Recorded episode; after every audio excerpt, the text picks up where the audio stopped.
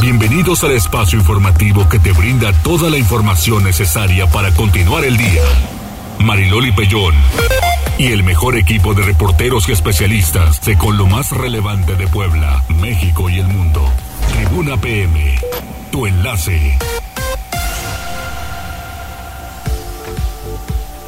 Hola, hola, ¿qué tal? ¿Cómo están? Muy buenas tardes. Un placer saludarles en este lunes. Iniciamos semana. Muy, muy buenas tardes. Ojalá de verdad que seamos una excelente compañía mientras ustedes conducen hacia su destino. Háganlo con mucha responsabilidad porque hay que evitar accidentes que desafortunadamente pues, se registran todos los días y eso y eso de verdad que no no puede ser. Hay que respetar todos los señalamientos y pues a todo lo que da, ¿no? Respeto, respeto, por favor, para todos que eh, tenemos que ver en una vialidad, el que sea. ¿Cómo están en cabina? ¿Todo bien? ¿Todo en orden? ¿Sí? Qué bueno. ¿Qué pasó, Jazz? Hola, muy buenas tardes. Ya lunes 20 de febrero. Ya, rapidito, nos quedan solo ocho días, ¿no? sí. Se nos va el mes, se, nos, va, este mucho más rápido que enero, desde luego. 14 horas con un minuto. Tenemos líneas telefónicas 242-1312, 22-23-90-38-10 y en redes sociales arroba noticias tribuna, arroba mariloli pellón, arroba noticias tribuna y además Jazz. Estamos a través de Twitter y Facebook en las páginas de Tribuna Noticias, Tribuna Vigila, Código Rojo, también por La Magnífica. Aquí estamos al pendiente de lo que nos quiera decir. Muy bien, las tendencias. Tribuna PM. ¿Qué pasó, Jazz? Pues mira, hay bastante información y hace algunas horas pues se confirmó un nuevo sismo en Turquía eh, de gran magnitud, esta vez fue de 6.4. Esto lo confirmó el Servicio Geológico de los Estados eh, Unidos. Esta vez eh, pues fue al suroeste de la localidad de Usumbaj.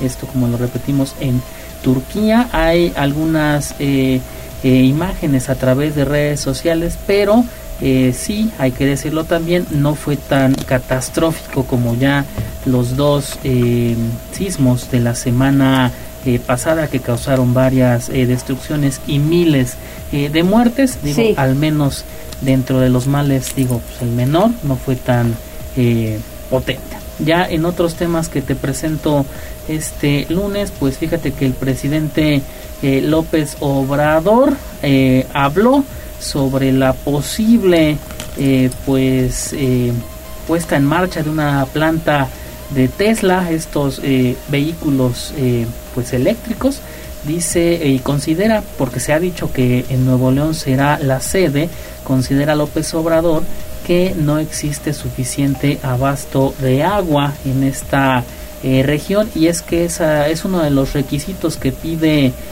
pues Tesla para instalarse que exista o que sea una zona donde tenga suficiente abasto de agua. El, el presidente López Obrador considera que el suroeste de la nación pues sí tiene eh, esta, este requisito y eh, obviamente en redes sociales se dice y que es uno de estos eh, o sería el pretexto ideal para que se ubique cerca del aeropuerto internacional Felipe Ángeles o incluso en el suroeste del país que pues eh, unos dicen, ¿será acaso Tabasco? Ahí está ese Dependiendo de la oferta, mijo, dependiendo de la oferta. dependiendo de la oferta y el interés. Ande usted. y ya cerramos con una, una nota más eh, amable y es que este 20 de febrero eh, es el Día Internacional del Gato. ¿Tú tienes gatos? No, no, y es que no, no, no, no me encantan, la verdad. Bueno, yo tampoco soy tan fan de los gatos, pero hay, hay que hablar sobre esta conmemoración porque estoy seguro que no muchos sabían que se lo debemos a, eh, a Sox, que era un gatito del el expresidente de Estados Unidos Bill Clinton que pues es, su familia adoptó este hermoso menino que ya vi algunas fotografías en redes sociales y la verdad el gatito sí estaba bastante eh, pues eh, tierno bonito era negro con manchas blancas en la cabeza y este día se conmemora porque eh, pues un día como hoy pues este eh, gatito lamentablemente fue diagnosticado con cáncer. Ay, qué pena. Esa es la historia del Día Internacional del Gato. Si ustedes tienen un gatito, pues que nos lo presuman a través de Twitter en arroba noticias tribu. Muy bien. Todo esto ya lo encuentran en nuestro portal tribunanoticias.mx. Gracias, Jazz. Adiós. Tribuna PM. Pues mire, una de las cuestiones importantes y que a usted y a todos nos importa es el tema de la seguridad. Adelante, Pili, ¿qué hablaron hoy en el gobierno del estado? Pues gracias, Marconi. Pues fíjate que hoy por la mañana fue eh, pues una visita al C5, que tú sabes este, este es el centro pues de seguridad y de vigilancia más importante de la entidad. Y bueno, pues el Gabinete de Seguridad Pública elaboró el plan estratégico de paz, seguridad y justicia de 10 puntos que fue presentado por el gobernador Sergio Salomón Céspedes, por lo que el primer punto es un aumento salarial a los policías. Este es el anuncio. Estamos aquí presentando este plan estratégico de paz, seguridad y justicia por el Estado de Puebla, para dar respuesta a la necesidad de procurar tranquilidad para las familias poblanas. Fortalecimiento a los policías. Una de las principales acciones que es importante resaltar de estas estrategias es el reconocimiento que hace este gobierno a nuestros policías. Es importante que empecemos por reconocer a nuestros policías si queremos que los policías cuiden de todas y todos nosotros. También nosotros como gobierno tenemos que cuidar a sus mismas familias y cuidar de nosotros mismos. Por eso se plantean capacitaciones y fortalecimiento del equipo que utilizan para cumplir con sus responsabilidades y sobre todo un tema importante y fundamental, un incremento salarial que les permita mejorar sus condiciones y las de su familia, el cual será del 10% al salario base y 12% a la compensación. Por eso es importante entender que necesitamos que nuestros policías estén plenamente concentrados en sus funciones y que permitan que con un salario sano y digno puedan mantener dignamente a sus familias. Y bueno, los 10 puntos que contiene el documento fueron explicados por el secretario de Seguridad Pública, Daniel Iván Cruz, que amplió los detalles de cómo será la mejora económica para los policías. Escuchemos. Tenemos que el incremento salarial ya están las gestiones correspondientes para que se haga con efecto retroactivo a partir del primero de enero del año en curso y del cual, de, conforme a la estrategia que se lleva a cabo en la Secretaría de Administración y Finanzas, tiene que ver con un ajuste de nómina y se verá reflejado aproximadamente entre dos y tres quincenas. Insisto, nuevamente, eh, para que se tome en consideración con efecto retroactivo a partir del primero de enero. Y bueno, el paquete anunciado ese día pues contiene la prevención social de la delincuencia y las adicciones y además la atención en perspectiva de género en casos de violencia a mujeres, el acompañamiento y capacitación de las policías municipales, estrategia de seguridad y prevención del delito en la zona metropolitana, mecanismos efectivos de coordinación con la Fiscalía General del Estado el Poder Judicial para poder combatir la impunidad. Pues todo este paquete, te repito, es de 10 puntos y bueno, pues lo importante es que ya está en marcha y que ha iniciado ya en los municipios que comprenden la zona metropolitana. Mariloli. Oye, y también en el reporte sanitario, bien recibido por algunos el retiro de cubreboca, al final creo que también es un tema de responsabilidad. Yo prefiero seguirlo utilizando en, en muchos lugares porque vimos que en diciembre, cuando disminuyó el uso de cubreboca, es a donde se dispararon los contagios. Sí, claro. Y, bueno, mira, hay una explicación. Ah, va disminuyendo ya la temporada de frío y bueno, pues eso ayuda eh, por eso, el doctor eh, José Antonio Martínez, secretario de Seguridad, primero, bueno, pues confirma esto, que al cambiar ya eh, esta temporada, bueno, pues será mucho mejor. Y bueno, al anunciarse ayer precisamente el retiro de cubrebocas, el doctor Martínez decía esto. Estamos aquí presentando este plan estratégico de paz, seguridad y justicia por el Estado de Puebla, para dar respuesta a la necesidad de procurar tranquilidad para las familias poblanas. Fortalecimiento a los policías. Una de las principales acciones que es importante resaltar de estas estrategias es el reconocimiento que hace este gobierno a nuestros policías. Es importante que empecemos por reconocer a nuestros policías si queremos que los policías cuiden de todas y todos nosotros. También nosotros como gobierno tenemos que cuidar a sus mismas familias y cuidar de nosotros mismos. Por eso se plantean capacitaciones y fortalecimiento del equipo que utilizan para cumplir con sus responsabilidades y sobre todo un tema importante y fundamental, un incremento salarial que les permita mejorar sus condiciones y las de su familia, el cual será todas las medidas anti-COVID que usamos y la responsabilidad social, la corresponsabilidad de todas las y los poblanos nos llevó a disminuir eh, el número de casos, el número de internamientos y por ende el número de lamentables defunciones. Y bueno, pues eh, al cambiar ya el clima, decía el doctor José Antonio Martínez, que bueno, pues ya disminuyendo la tendencia de contagios, pero como tú le señalabas al principio, pues la gente que quiera seguir protegiéndose con cubreboca, pues lo puede hacer. Y fíjate que yo creo que la gente de Puebla, mucha gente, no todos, eh, se ha disciplinado y en el primer día, por ejemplo, pues la gente siguió usando el cubreboca. Muchos a lo mejor no sabían que ya se podía quitar, pero la mayor parte de la gente prefiere usarlo. Lo mismo pasó en las escuelas y bueno, pues esto es muy bueno porque pues te indica que la disciplina es individual y bueno, si cada quien se quiere cuidar, pues no va a pasar nada, se sigue usando el cubriboca por seguridad. Y mira, de acuerdo al reporte sanitario de las últimas horas, pues eh, se mantienen hospitalizadas 41 personas, no hay defunciones afortunadamente, y bueno, pues los contagios van a la baja. El viernes hubo 179, el sábado 138 y el domingo 54. En fin, pues va a la baja la incidencia de contagios y bueno, pues se espera que en las semanas por venir todavía haya mucho menos. Ese es el reporte, Mariloya. Muchas gracias, Pili. Hasta luego. Vamos un poquito más adelante contigo. Vamos ahora con Gisela porque el presidente municipal llama al autocuidado después que el cubreboca ya dejó de ser obligatorio. Adelante, Gisela. Así es, Mariloli, pues una vez que el gobierno del estado decretó que el uso de cubrebocas ya no es obligatorio, el alcalde Eduardo Rivera Pérez apeló al autocuidado de las y los ciudadanos, sobre todo atender cualquier síntoma relacionado con el coronavirus luego de que este domingo 19 de febrero el gobernador Sergio Salomón Céspedes Peregrina anunció la medida, el alcalde dejó en claro que ahora la responsabilidad será de las y los poblanos, ya que deberán mantener las medidas sanitarias para evitar algún contagio.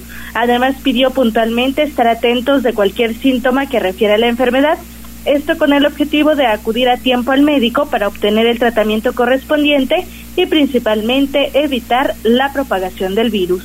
Escuchemos cuidado, una invitación también a cuidar obviamente las medidas sanitarias, sobre todo cualquier persona que tenga alguna molestia en cualquier síntoma que pudiera ser COVID, inmediatamente acudir al doctor.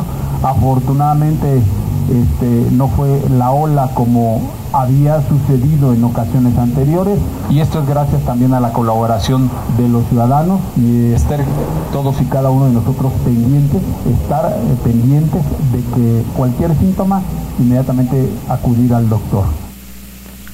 Indicó que afortunadamente han disminuido los casos positivos y la última ola no fue tan agresiva como en ocasiones anteriores. De ahí que aplaudió la colaboración de todas las personas.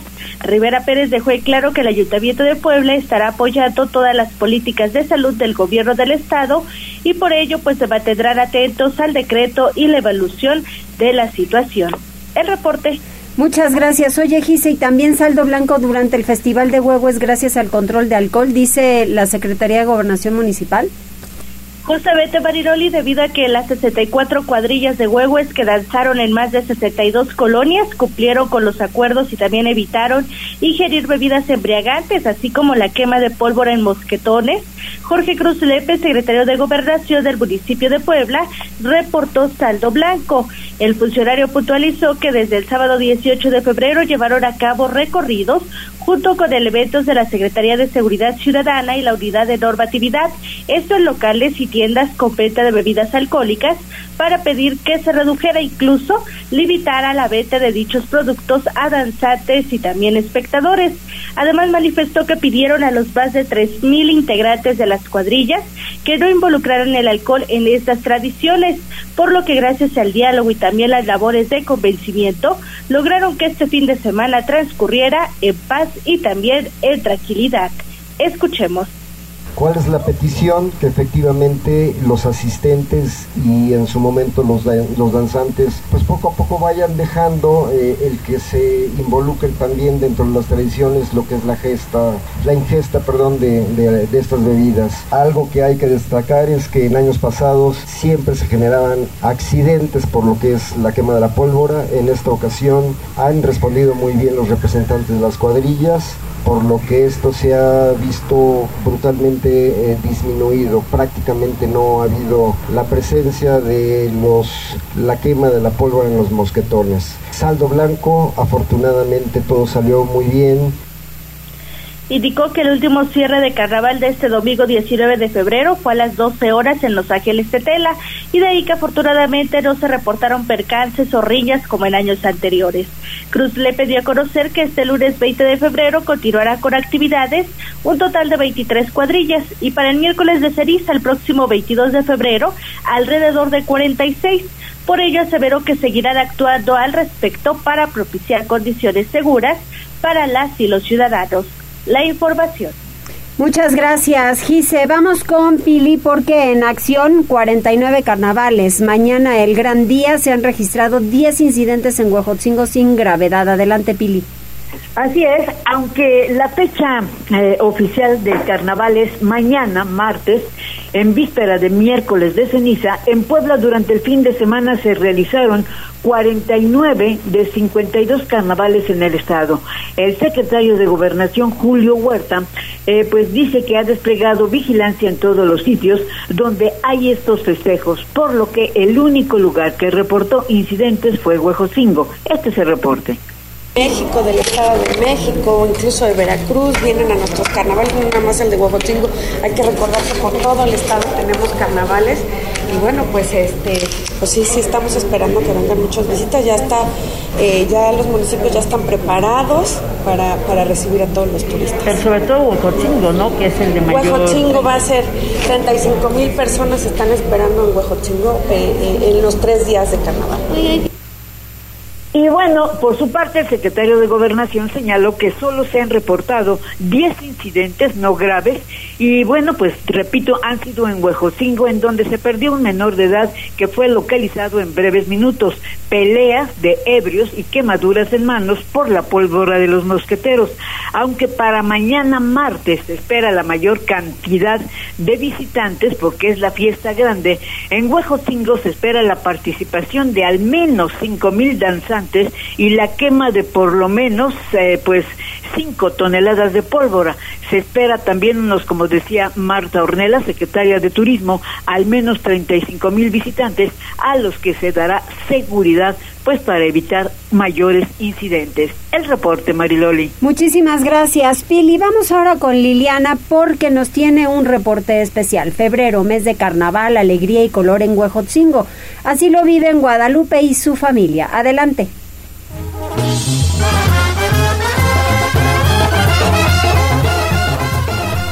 es un gusto.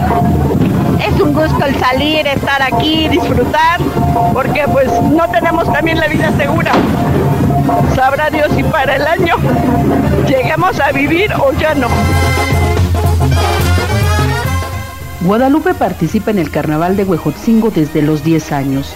Mientras platica, sus pies siguen moviéndose al ritmo de la banda su traje de suavo luce impecable. Es el primer día de fiesta y Lupita fue una de las primeras en llegar a la plaza de armas y será de las últimas en irse. Piensa que su vida ha comenzado a correr contra reloj porque está por cumplir 56 años y no sabe cuántos más podrá seguir bailando. Su esposo y su hijo también son carnavaleros, una tradición cara, pero Lupe insiste, es una vez al año Salir de Huehues le cuesta a la familia alrededor de 10 mil pesos. Y eso que no cambian trajes, solo los van renovando. Este año gastaron cerca de 5 mil pesos entre los tres en mejorar sus atuendos. Además, deben cooperar para la música 350 pesos por persona, por día, 4.200 pesos en total año con año vamos nosotros este, mejorando o renovando los trajes O como ahorita, pues más o menos entre los tres nos gastamos 5 mil pesos. Ahorita ya nos cobraron la música, pues lo mínimo que llegan a cobrar es 350 por día. 350 por, por día. ¿Y ustedes cuántos días salen? Los cuatro. Los cuatro, las tres personas. Sí, los tres. Antes no se hacía tanto protocolo, afirma Lupita, mientras las autoridades municipales encabezan la entrega simbólica de la Plaza de Armas de Huejotzingo al general en jefe. En cambio, asegura un tanto ansiosa por comenzar a bailar, había mucho más respeto. Mi mamá nos decía, salen a gustar, no a, embriagarse, para eso tienen todo el año para hacerlo. Y ahorita que salgan a disfrutar, a bailar, porque nada más es una vez al año.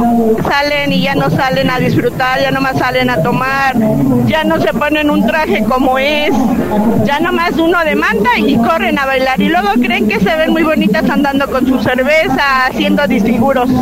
Y, y pues eso yo creo que también va denigrando nuestro, nuestro carnaval. Guadalupe se alista para bailar, ya no usa máscara. Hace dos años le dio COVID y después de eso se dio cuenta que le costaba respirar al usarla. De paso descubrió que la vida pasa pronto y nada mejor que vivirla con su mosquetón al hombro y al ritmo de la música de banda en cada carnaval. Liliana Tecpanecatel Suárez, Tribuna Noticias. Muchísimas gracias, Liliana. ¿Quiénes están conectados, mi querido Jazz? Tenemos ya saludos a través eh, de Facebook. Pregunta el señor eh, Esteban Quintero que por qué decimos que ya no es obligatorio si nunca fue obligatorio usar el cubrebocas. No, por supuesto que sí. Había obligatoriedad y por parte del gobierno del estado. Así es. Y se y se puso este desde una conferencia con Miguel Barbosa que en paz descanse, y dijo, a partir de este momento, en el instante en el que dio la conferencia de prensa, es obligatorio el uso de cubreboca, por eso mucha gente lo trae. Si no, muchos ya están hartos del tema del cubreboca, sí, pero le voy a decir una cosa, ayuda para los cambios bruscos de temperatura, para las emisiones de ceniza que en gran cantidad ha echado el volcán Popocatépetl y que ya lo vemos desde noviembre que ha estado así, y la otra por los temas de los resfriados y contagios que han estado eh, desde noviembre también. Entonces, sí, sí había obligatoriedad. Eh, Julio Reyes dice qué tristeza y coraje lo que están haciendo con el equipo Puebla. Sin duda acabaron con él, hace un año éramos invictos y ahora en el fondo. Magdalena Ortiz de la Rosa, buenas tardes. Hoy tenemos taquitos dorados con grasa de pollo y queso, acompañados de crema y salsa roja. También hay caldo de pollo con totopos, helado de vainilla de postre y un agüita de melón con poquita azúcar. Así es. Y Beth Alejandra Ortega dice, ¿te gustan los carnavales, Loli? Sí, sí me gustan, pero lo que no me encanta es el uso de pólvora. O sea, la verdad, el que, que truenen y que truenen, eso no me encanta. Eso sí es un poquito complicado. Pero el baile y el vestuario y la convivencia sí me gusta. También saludos para el señor eh, Darwin, que está a través de Twitter para Happy Soon, el usuario en Twitter, también nos está viendo, y Guillermo Rodríguez. Muy bien, pues vamos a hacer una pausa, regresamos. Enlázate con nosotros. Arroba Noticias Tribuna en Twitter y Tribuna Noticias en Facebook. Ya volvemos con Tribuna PM.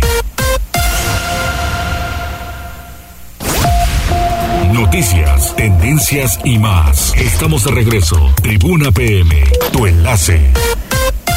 Muy bien, pues entérense un poquito de la letra, si no luego nada más tenemos el ritmito, ¿no? Y luego qué dicen, ¿no? Si amor o desamor o qué más hay. En la línea telefónica la doctora Isaura García López, coordinadora de educación continua de la Facultad de Filosofía y Letras de la UAP. Hay una invitación para cursar un diplomado en alimentación enfoques interdisciplinario. Doctora, ¿cómo estamos?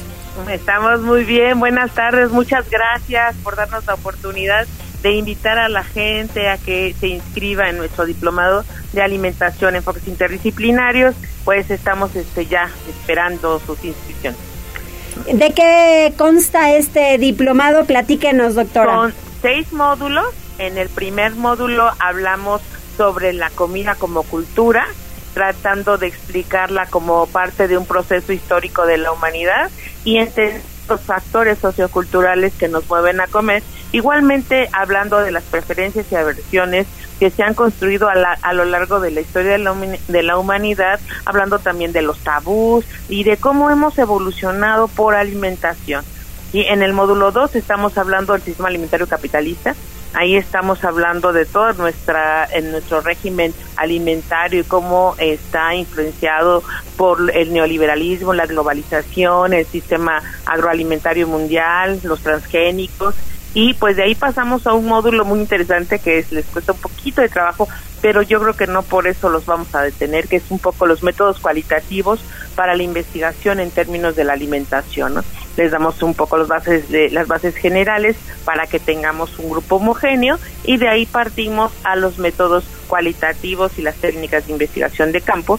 Y bueno, después de este módulo este, hacemos un pequeño trabajo de campo y después hablamos de la dieta mesoamericana y la formación de lo que es la cocina mexicana tradicional para hablar un poco de cómo la dieta y es ahora parte de las alternativas a la crisis mundial de alimentación que tenemos y, de alguna manera retomamos a la milpa como un sistema complejo. Después hablamos, este, tenemos un módulo eh, enormemente importante que es el de los efectos en la salud por la alimentación contemporánea. Ahí viene una nutrióloga con nosotros y ella pues nos habla de la comida chatarra, de la seguridad alimentaria, del sobrepeso, de cómo se ha, este, pues incluso, eh, cuál es la situación en la alimentación contemporánea. Y pues hablamos un poco de esto, de los retos y desafíos de la alimentación en términos, ahora vamos a hablar del género y vamos a hablar de los espacios sociales de la alimentación, cuál es el papel que tenemos las mujeres, del patrimonio, la cocina regional, y bueno, en realidad pues está muy completo, tenemos diferentes enfoques, que es el histórico, el antropológico, el sociológico y pues el nutricio, ¿no? Que es muy importante, no por ello dejamos de hablar de gastronomía, de cultura alimentaria y de otras situaciones que hay alrededor de la comida, porque si algo importante es en la historia del ser humano, pues es la comida, ¿no? Desde luego, y a nivel de historia siempre tendríamos que conocer cuáles son esos elementos que nos da precisamente la tierra, que es tan rica en nuestro país, y aquellos alimentos que son eh, o aportan mm, muchos nutrimentos, doctora, y que desafortunadamente mucha gente no utiliza y a veces salen muchísimo más baratos y están al alcance de mucha gente. Aquello le decía que viene de la tierra, pero hoy en día llevar una buena alimentación, ¿a cómo cuesta mucha gente? Híjole, lo que pasa es que luego sí le, invertimos mucho, pero hay muchas cosas que están de verdad a la mano, que son frescas y que eh, son de temporada. Luego queremos eh, alimentos que no están en temporada y son los que nos cuestan caros, ¿no? Pero una alimentación sana sí yo considero que nos cuesta poco y que podemos hacerlo bien, ¿no? Este, evitando este cualquier modo y como sea tratar de evitar el refresco y todos los las bebidas azucaradas, ah, pasando por jugos y pasando por muchos otros que creemos, consideramos que nos dan energía en el momento y luego se nos convierten en grasa en la pancita, ¿no? Eso eh. hay que evitar. Y luego la dieta, doctora. Y luego la dieta, no, además ahora que tenemos una de invenciones de dietas y cualquiera te vende una dieta milagrosa y pues esas cuestiones son justo de las que discutimos aquí, ¿no? Tratando de hacerlo de manera muy seria, pero este sí abriendo la oportunidad a la discusión interdisciplinaria y sobre todo contribuir a fortalecer un poco la identidad, la, eh, los estudios socioculturales en México, pero también discutir sobre los efectos que el capitalismo, la industria han tenido en nuestra alimentación y subrayando que históricamente nuestra alimentación cambió en los años 40 del siglo del siglo XX y podemos volverla a cambiar, ¿no? Sí la podemos cambiar y sobre todo ahora en pandemia, pues porque desafortunadamente no nos podemos desligar del tema de pandemia. Llevamos tres años y aquellas personas quienes tienen alguna comorbilidad, pues estamos hablando de los graves problemas que aquejan a nuestro país y son diabetes, obesidad e hipertensión. Entonces hay que tomar en cuenta estos asuntos porque viene mucho por la alimentación. Sí, además tenemos el problema de la sobre, el sobrepeso y la obesidad infantil que esa es una cosa grave, verdaderamente grave. Las mamás creen que porque ya le están poniendo que eh, el quesito que les ponen licuado, más el jugo, más las papas, más las frituras, más el sándwich, más todo lo que le ponen, y en resumen lo único que le están dando es miles de calorías que el niño no alcanza ni siquiera a procesar y todas se le quedan en la pancita. Hemos tenido ya muertes de niños por infarto, entonces esa situación es verdaderamente grave. ¿Cómo podemos hacer conciencia, doctora, para que puedan entender? A veces es mucho más fácil, fíjese, cuando algún niño hace un berrinche y cómo lo callamos, pues ahí va el dulce. Dulce. Como eh, cuando vamos a comer y de repente, pues no, que se entretenga con algún, algún dulce o alguna otra cosa de comer y que representa pues algo mucho más peligroso para el tema de salud. Dos, el que los tengamos con tanto sedentarismo es, una cuestión terrible. Siempre al niño le decimos siéntate. Exacto. Y estate quieto y no te muevas. Y ahí está un celular este, que ahora es su videojuego, es todo lo que te imaginas, ha sustituido a incluso su sociabilidad, ¿no? El problema sí es grave. Ah, ¿Por qué no volvemos otra vez a, a jugar, otra vez a correr? otra vez a movernos un poquito. Eso es lo que hace falta. No solamente, bueno, hace falta en los niños muy gravemente. Lo que sí tenemos eh, como algo que podemos hacer con los niños es darles agua. Por favor, agua, simple y natural. Ahí es donde está el secreto fundamental de la salud, de la buena salud, en el agua y caminar. ¿Por qué no lo tomas de la mano y caminas una vuelta a la manzana? Algo, algo que podamos hacer sería muy bueno para nuestra salud. Eh, lo bueno para comer por algo en nuestra evolución humana hemos eh, implementado cambios que han sido muy buenos para nuestra salud, el consumo de carnes, por ejemplo, pero el problema es la medida.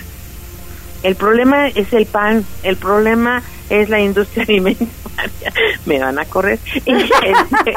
es que en realidad sí, porque si tú le pones eh, sales, condimentos, azúcares y toda esta serie de edulcorantes que no sabemos exactamente qué ocasionan en nuestro organismo, ahí es donde están los problemas más fuertes de nuestra salud. Y, y luego, por otra parte, tenemos la dieta de la milpa. ¿Por qué tan sana, tan buena que fue en su momento, no recuperar lo que se recupera, ¿no? Evidentemente cada vez tenemos menos espacios para poder tener una milpa, pero podemos hacer algunas cosas y yo creo que eso es lo importante, empezar a reflexionar sobre nuestra buena salud, sobre este qué efectos ha tenido este sistema alimentario que llevamos y hacia dónde vamos las hamburguesas, el exceso de carnes es eh, muy malo para nuestra salud, para nuestra circulación, para eh, llevar una vida sana.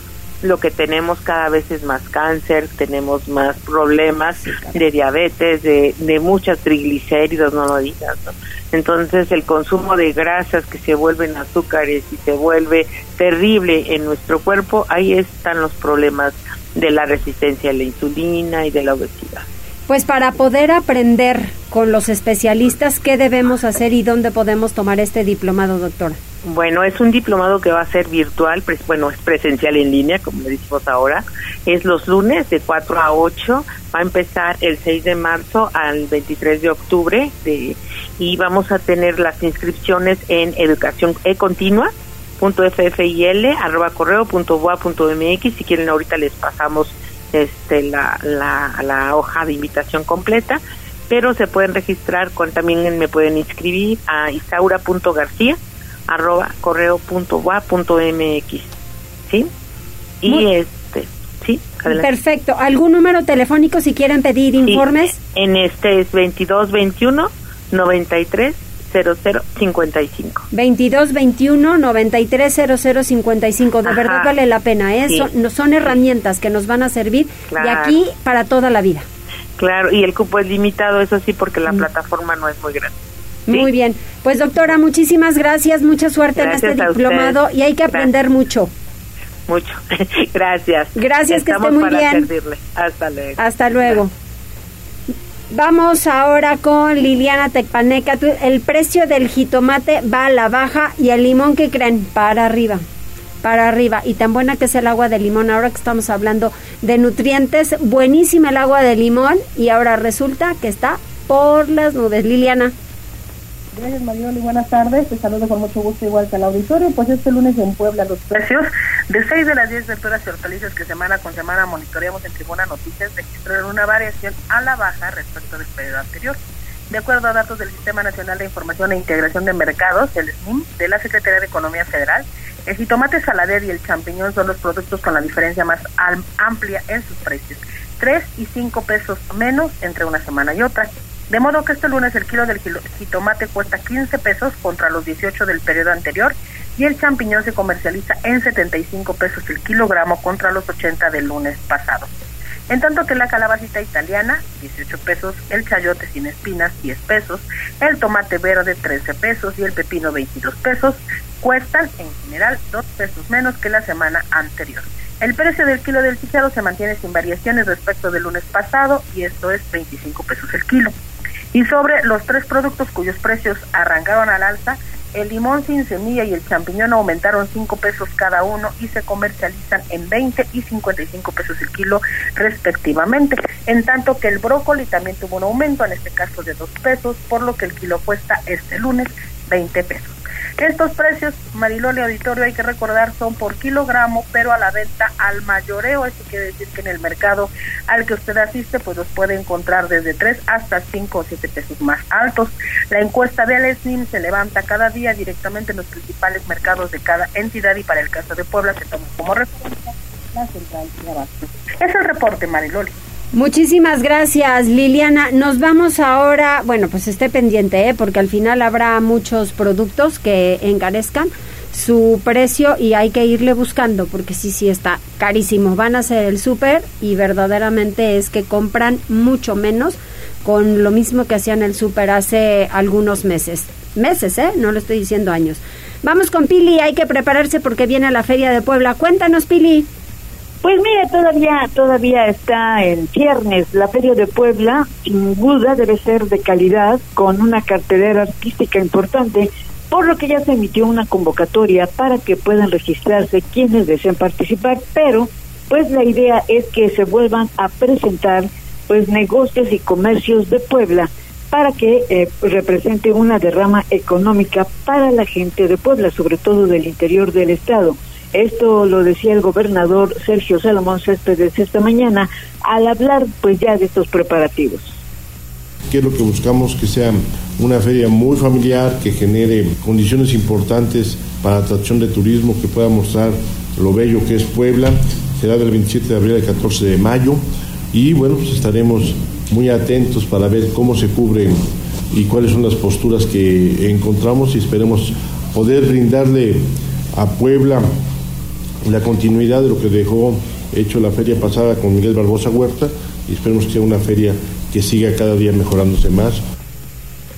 Pero sobre todo apoyando a los productores y comerciantes de Puebla para que eh, ellos puedan exponer sus productos de manera directa en este y en este importante evento que es la Feria de Puebla, en donde se deben vender cosas de Puebla y bueno, por eso se está convocando a mayor participantes de número del interior del estado. El reporte Mariloli.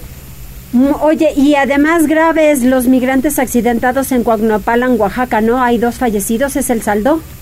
Más, fíjate que, bueno, ayer eh, durante el lamentable accidente, tú sabes que habían fallecido precisamente 15, ¿no? Que tuvo que acudir pues el Ministerio Público, pues precisamente para hacer el levantamiento y bueno, pues el hecho ocurrió por mucho tiempo. Eh, los servicios de salud han estado atentos a los migrantes de origen centroamericano que tuvieron este accidente por la volcadura del autobús en que viajaban. Los heridos fueron trasladados al Hospital General de Tehuacán, donde han recibido la atención médica, reportó esta mañana el secretario de Gobernación Julio Huerta.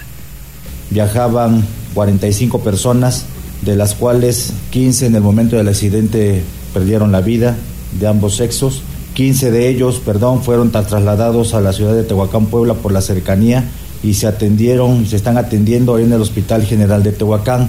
Todos fueron atendidos y están siendo atendidos en el Hospital General. Hay dos fallecimientos ya de, esos, de esas personas que fueron internadas, un masculino y un femenino. Y bueno, las personas, que son más de 20 heridos, además de los fallecidos, sufrieron pérdidas materiales por varios miles de pesos, que es el saldo de esta volcadura de un autobús que trasladaba a indocumentados 46 sobre la carretera Cuarnopalan, Oaxaca, a la altura del kilómetro 88, en los límites de Puebla y Oaxaca, donde el conductor al parecer perdió el control de la unidad y bueno, pues causó este lamentable accidente. El gobierno del estado, a través de Cruz Roja y de Suma, atendieron a las víctimas en el lugar del accidente. El reporte, Mariloli. Muchísimas gracias, pues ojalá que los lesionados eh, mejoren su estado de salud. Vamos con Gisela porque al menos 5.800 operativos Escuela Segura ha realizado la presente administración municipal. Adelante Gise, pero ¿qué tan buenos resultados ha dado? Mariloli, pues a la par de estos 5.800 operativos escuelas seguras, se han realizado 7.140 operativos en corredores universitarios y también campus 100% seguros. Por ello, pues eh, gracias a estos dispositivos se ha remitido a 137 personas, 122 al Ministerio Público del Fuero Común, 3 al Ministerio Público Federal, 10 al Ministerio Público para Adolescentes y 2 al Juez de Justicia Cívica. Esto lo reveló el presidente municipal Eduardo Rivera Pérez durante un operativo Escuela Segura en el Benemérito Instituto Normal del Estado. En este sentido, el, presidente dio a conocer que lo que va de su gestión se han realizado estos dispositivos para brindar seguridad vial en el ingreso y salida de estudiantes, maestros, personal administrativo y también padres de familia. Indicó que los delitos más denunciados fueron contra la salud y también robo al comercio una vez que llevaron a cabo 73 y 21 revisiones respectivamente. De ahí que aseveró, dichos operativos no son de adorno, sino de presencia y seguridad para prevenir el delito. Escuchemos hacer es un ejemplo más de los dispositivos escolares que se encuentran en nuestra ciudad. Y estas zonas escolares van por buen rumbo gracias a la presencia de todos y cada uno de los elementos de la corporación. En lo que va de la administración hemos realizado más de 5.800 operativos de dispositivos escolares, 7.140 operativos en corredores universitarios y campus 100% seguro. Gracias a ello, amigas y amigos de los medios de comunicación, hemos remitido a un total de 137 personas. Rivera Pérez pidió a los responsables de las diferentes escuelas que mantengan una inquietud por temas de seguridad, solicitar el servicio a través de la Secretaría de Seguridad Ciudadana o por medio de la aplicación Alerta Contigo. Esto con el objetivo de prevenir y denunciar posibles delitos, así como propiciar espacios y senderos seguros, principalmente para las y los alumnos. El reporte. Pues sí, sí es importante que haya todos los operativos que sean necesarios, no solamente ahí, sino que también hay que movernos a mercados, a las entradas de Puebla, en fin, la seguridad sí tiene que imperar en este en esta ciudad y en todo el estado. Gracias. Vamos con David. Reporte de la actividad de Don Goyo hoy. Vaya fumarola que lanzaba en la mañana, ¿eh? llena, llena de ceniza. Adelante, David. Así es, Loli, llena de ceniza y para postal. Y es que en las últimas 24 horas, mediante los sistemas de monitoreo del volcán Popocatépetl, se detectaron 102 exhalaciones acompañadas de vapor de agua, gases volcánicos y ligeras cantidades de ceniza. También se contabilizaron 154 minutos de tremor de baja amplitud. Durante la mañana, como bien comentas, estuvo pues observando la emisión constante de vapor de agua con ceniza y la dirección fue hacia el noreste. El Senapred pues reitera Loli enfáticamente no ascender al cráter del volcán, pues todavía existe la posibilidad de que ocurran explosiones como ya se han pues visto en ocasiones pasadas con incluso emisión de fragmentos incandescentes. Sigue eh, Don Goyo en el, con el semáforo de alerta volcánica en amarillo fase 2 Loli, así que tomarlo muy muy en cuenta. Es la información del Popocatépetl Loli. Muy bien, pues estaremos pendientes. Gracias David. Seguimos reportando. Seguimos con ello. Muchas gracias. ¿A quiénes tenemos, Jazz? Tenemos más saludos para Miguel Ángel Pérez. Dice saludos Mariloli. Ya estoy comiendo. Gracias por acompañarme. Gracias a ustedes. Franja de Metal. Dice saludos Mariloli. Es bueno seguir con la tradición del carnaval. Sí. Lo mancha un poco los bailes y cerrar calles después del miércoles de ceniza. Tony Ángel también se reporta. Y Franja de Metal dice acerca del cubrebocas, lo malo es que apenas va una disminución en el virus. A seguirnos cuidando. Exacto, exacto, así es. Por lo pronto es lo más importante. Es lo más importante y hay que tomarlo en consideración. Hay que seguirnos cuidando y de verdad no es catime para la salud. Creo que sí es importante que todo esto continúe. Vamos a hacer una pausa, regresamos enseguida, vamos al reporte vial, reporte vial que ya llegó y pues hay que ver cómo están las calles en Puebla.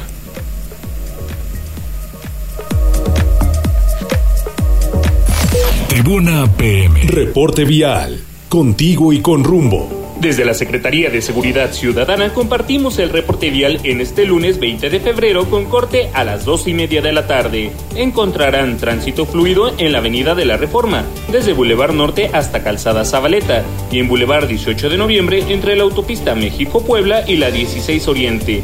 Además, hay buen avance sobre el circuito Juan Pablo II, desde la 24 Sur hasta la 2 Sur. Por otra parte, tomen sus precauciones ya que se presenta carga vehicular en la 25 Oriente Poniente entre la 17 Sur y Boulevard 5 de Mayo y en prolongación de la 14 Sur desde la 95 Oriente hasta Boulevard Municipio Libre. Asimismo, hay tráfico sobre la 23 Sur, desde la vía Triscayot hasta la 23 Poniente. Hasta aquí el reporte vial y no olviden mantenerse informados a través de nuestras cuentas oficiales en Facebook, Twitter e Instagram. Que tengan un excelente inicio de semana. Puebla, contigo y con rumbo. Gobierno Municipal. Enlázate con nosotros. Arroba Noticias Tribuna en Twitter y Tribuna Noticias en Facebook. Ya volvemos con Tribuna PM. Noticias, tendencias y más. Estamos de regreso. Tribuna PM, tu enlace. Continuamos con la información en Tribuna PM. Vamos con Daniel porque una mujer fallece prensada tras choque en Santa Rita, Tlahuapan. Es que siguen sin entender los accidentes a todo lo que da Daniel. ¿Qué tal, Mariloli? Te saludo con gusto. Efectivamente, pues una mujer quien se dirigía a la alcaldía de Iztapalapa en la Ciudad de México perdió la vida luego de que la unidad en la que viajaba chocara contra un tractocamión sobre la autopista México-Puebla en inmediaciones de la comunidad de Santa Rita, Tlahuapan. Este domingo, alrededor de las 20 horas, internautas dieron a conocer a través de redes sociales la acumulación de tránsito en la referida vialidad debido a que en el kilómetro 72 se había registrado un accidente. Sobre los hechos tomaron conocimiento paramédicos de la Cruz Roja, así como de caminos y puentes federales y personal de la Guardia Nacional de Carreteras. Al lugar se movilizaron los servicios de emergencia, así como las autoridades federales, quienes de inmediato resguardaron el área a fin de evitar otro accidente. Por su parte, los rescatistas se encargaron de liberar el cuerpo sin vida de una mujer, quien quedó prensada entre los fierros del vehículo en el que se transportaba, pues momentos antes se había impactado contra la parte trasera de un tráiler, misma que se desprendió de la cabina, lo cual desembocó en el fatal accidente. De igual manera, se indicó que la mujer iba acompañada por otra persona, de quien hasta el momento no se ha especificado su sexo ni su estado de salud, por lo que se espera que las autoridades proporcionen mayor información al respecto. Durante los trabajos de rescate y remoción de las unidades involucradas, la fila de vehículos llegó a alcanzar más de un kilómetro, pues la circulación fue cerrada de manera parcial. La información, Loli. Muchísimas gracias. Oye, y también con el tiro de gracia, ya un cadáver en Acatzingo. Es correcto, el cuerpo sin vida de un hombre fue localizado al fondo de una barranca ubicada en San Sebastián Villanueva, punta auxiliar perteneciente al municipio de Acatzingo. De acuerdo con los primeros reportes, transeúntes que caminaban en inmediaciones de la citada comunidad dieron aviso a las autoridades luego de percatarse de la presencia de lo que parecía ser un cuerpo dentro de un barranco. En atención al reporte, elementos de la Policía Municipal se presentaron en el sitio donde acordonaron el área luego de que paramédicos confirmaran que el varón ya no contaba con signos vitales debido al impacto de bala que recibió en la cabeza, además de que señalaron que su cuerpo presentaba huellas de violencia. Posteriormente, personal de la Fiscalía General del Estado se trasladó al mencionado barranco, donde se encargó de realizar las diligencias de levantamiento de cadáver, así como de trasladarlo al anfiteatro, donde se le practicará la necropsia de rigor y se espera que sea reclamado por los deudos. Hasta el momento se desconoce el móvil de la cruel ejecución, por lo que las investigaciones ya están siendo llevadas a cabo por parte de las autoridades ministeriales. El reporte, Loli. Muchísimas gracias, Daniel. Nos vemos y escuchamos mañana y enseguida información deportiva. Tribuna PM. Adelante, Neto. ¿Qué tal Mariloli? Muy buenas tardes, buenas tardes a todo el auditorio. Vamos rápidamente con la información deportiva. Comenzamos con lo que sucedió el pasado viernes porque Carlos Rodríguez, Julio César Domínguez y el uruguayo Gonzalo Carneiro aportaron los goles con los cuales Cruz Azul consiguió su primera victoria del presente certamen al imponerse 3-1 sobre el Club Puebla. Y es que Rodríguez remeció las redes a los 45 minutos, el Cato Domínguez agregó un tanto al 59 y Carneiro selló la cuenta al minuto 63 a través de una pena máxima. Si la máquina llegó apenas a cuatro puntos con los que se coloca en el antepenúltimo lugar de la tabla general. El mal arranque del torneo, hay que recordar, le había costado el entrenador Raúl Gutiérrez. Esta vez Cruz Azul fue dirigido por el interino Joaquín Moreno, mientras la dirigencia pues encuentra a un nuevo estratega. Y es que Moreno realizó algunos cambios en la alineación, entre esos el regreso del guardameta Sebastián Curado al cuadro titular después de 15 partidos. Además volvió al cuadro base Rafael Vaca y Domínguez, quien había sido relegado luego de subir un video a las redes sociales donde mostraba imágenes de una fiesta en la que se hacía supuesta apología al narcotráfico. del Puebla que solamente eh, disputó los primeros 20 minutos con intensidad, pues terminó descontando al minuto 77 por conducto del brasileño Lucas Maya. Así el Puebla sufre su segunda derrota consecutiva, permanece con siete unidades en el decimoquinto puesto de la tabla general y pues ya apareció, aunque sea de forma tenue, el grito de fuera arte. Veremos qué reacciones tendrán para los siguientes compromisos, tomando en cuenta que el Puebla ahora estará encarando una doble visita, primero el domingo entrante ante el conjunto de Santos Laguna y posteriormente estará enfrentando a los Pumas de la Universidad Nacional Autónoma de México en Ciudad Universitaria. Vámonos con el resto de los partidos porque el argentino Leo Suárez y el uruguayo Diego Valdés anotaron un gol cada uno y el América prolongó su paso invicto al derrotar 2-1 al Tijuana para ilvanar su tercer triunfo consecutivo en el presente torneo. Suárez remeció las redes a los 40 minutos con un tiro libre y Valdés aprobó un gran pase de Henry Martín para ampliar la cuenta al 51. Con sus tres victorias en fila, las Águilas poseen 16 puntos con los cuales se colocan en la tercera posición. Un día antes, con anotaciones de Dani Ríos y Carlos Cisneros en el primer tiempo, Chivas terminó por imponerse 2-1 sobre Pumas para ilvanar dos triunfos que le sirven para ingresar a la zona de repechaje, a la zona de localía. Y es que Ríos remeció las redes apenas a los cinco minutos para adelantar al rebaño sagrado y Cisneros le dio rumbo al encuentro con su tanto al minuto 32. El que sigue imparable es Rayados y es que el delantero argentino Germán Berterame marcó un gol sobre la hora y Monterrey extendió a 7 su racha de triunfos consecutivos al doblegar 2-1 a Necaxa para asegurar una semana más el liderato de la tabla general. En tanto, el argentino Nicolás Ibáñez marcó un gol sobre el final de la primera parte y Tigres consiguió un triunfo como visitante de unos sobre Atlas para mantenerse como uno de los dos equipos invictos. En tanto, con un gol del brasileño Camilo Zambeso en los descuentos, Toluca terminó derrotando 2-1 al campeón reinante Pachuca en la revisión de la última final. Santos y San Luis dieron empates con igualdad a una anotación, mientras que León y Ciudad Juárez empataron sin goles en un partido en el que ambos equipos terminaron con un jugador menos. Finalmente Mazatlán sigue sin poder ganar, pero al menos ya sumó su primer punto al empatar a un gol ante el conjunto de Querétaro. Pariloli, lo más relevante en materia deportiva. Muchísimas gracias, Neto. Nos vemos y escuchamos mañana. Saludos, muy buenas tardes. Buenas tardes. ¿Algún reporte más? Un saludito más para Miguel Ángel Pérez y ese feliz lunes Marilo. Igualmente para ustedes, que les vaya muy bien, que tengan una extraordinaria semana. Gracias en cabina, gracias a todo el equipo, que les vaya muy bien, gracias Levao. Hasta mañana, gracias. Adiós.